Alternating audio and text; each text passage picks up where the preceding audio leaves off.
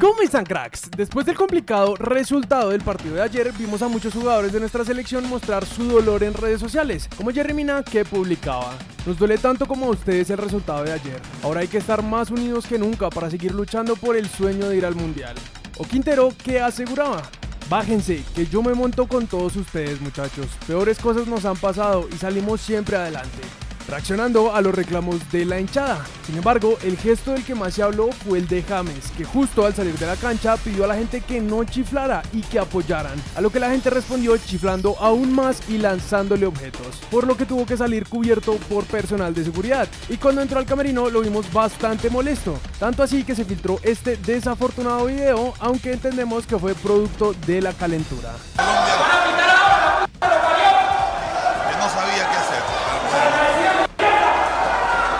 Más tarde en redes sociales el propio James con la cabeza más fría publicó. Nunca me he rendido, nunca me rendiré. Confío en mis compañeros y lucharemos hasta el final, siempre entregando el alma. Por el lado de Cuadrado, cuando habló del tema en rueda de prensa, dijo, un poco incómodo por cómo reaccionó la tribuna. Tanto ellos como nosotros queremos ir al Mundial. Creo que no es posible que nos tiren latas, eh, que nos tiren cosas al final del, partido. Cuando no dimos el 100, dimos el 200% de, de, de lo que está en nuestras fuerzas. Mientras que la opinión del pibe es algo distinta, pues aseguró. Jugamos mal y por eso perdimos. Y cuando uno juega mal lo silban. Los aplausos hay que ganárselos y los silbidos también se lo gana uno. Y la afición no se toca. Le mando el mensaje de una vez. La afición no se toca. Desde nuestro punto de vista es totalmente entendible el malestar de la situación, sobre todo si tenemos en cuenta que este es el sexto partido consecutivo en el que no podemos marcar un gol, que por ejemplo el profe Peckerman, con el que logramos nuestro mejor resultado en la historia de los mundiales, ayer debutó con goleada en Venezuela y de hecho por primera vez en esta eliminatoria hizo que la Vinotinto marcara más de tres tantos. Pero como siempre decimos, acá la opinión que cuenta es la de ustedes, así que los leemos en los comentarios. En cuanto al tema de Luis Díaz, ya tenemos un par de novedades, y es que su llegada a Liverpool no tendría marcha atrás. Tanto así que una leyenda del club como lo es Jamie Carragher respondió así a este tuit del Liverpool donde le deseaban feliz cumpleaños. Luis Díaz sería un hermoso regalo de cumpleaños. Si pueden, concrétenlo antes de que se termine el día.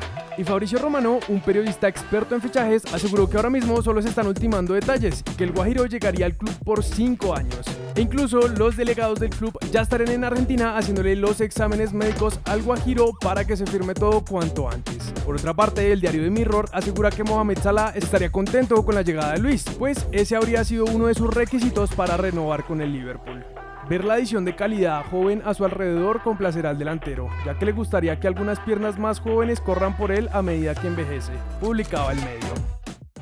En cuanto al fútbol de nuestro país, hoy empezaba la tercera fecha y Cortuloa y Santa Fe empataban a uno con tantos de Dairon Mosquera y Luis Ruiz. Mientras que Águilas Doradas recibía 11 Caldas, empataban a uno con un gol de Danovin Quiñones. Junior y Equidad jugarán en unos minutos y Millonarios recibirá Nacional en el Campín a las 8 y 10. Así que les pedimos que nos dejen el resultado de estos partidos en los comentarios para que puedan aparecer en el próximo video.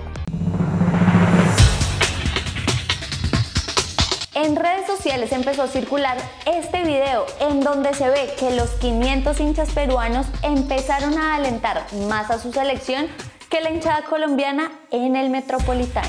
La Conmebol confirmó la sanción a Sebastián Villa y a Pavón y tendrán seis fechas de sanción.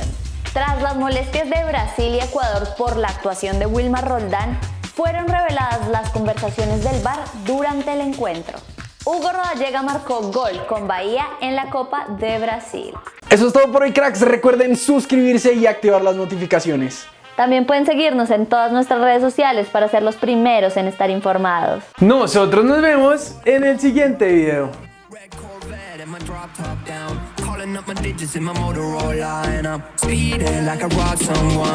falling and I'm a whip, yeah. Out in going hard in the pit, yeah, yeah. I still ball in the pitch, yeah.